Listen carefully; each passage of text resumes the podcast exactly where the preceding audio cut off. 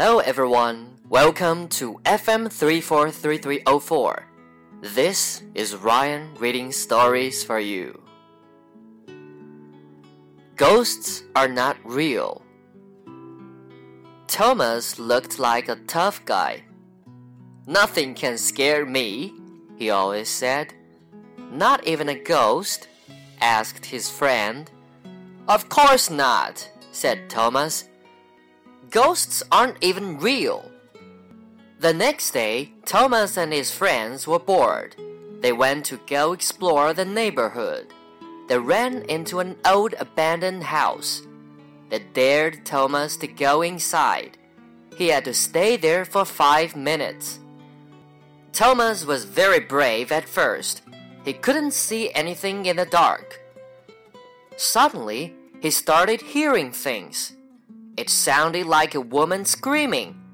Thomas ran out of the house crying. Thomas looked like a tough guy. Nothing can scare me, he always said. Not even a ghost? asked his friend. Of course not, said Thomas. Ghosts aren't even real.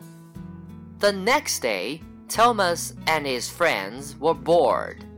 They went to go explore the neighborhood. They ran into an old abandoned house. They dared Thomas to go inside. He had to stay there for five minutes. Thomas was very brave at first. He couldn't see anything in the dark. Suddenly, he started hearing things.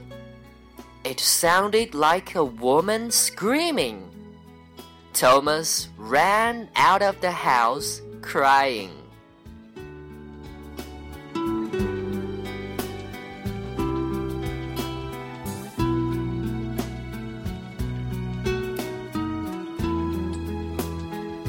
Like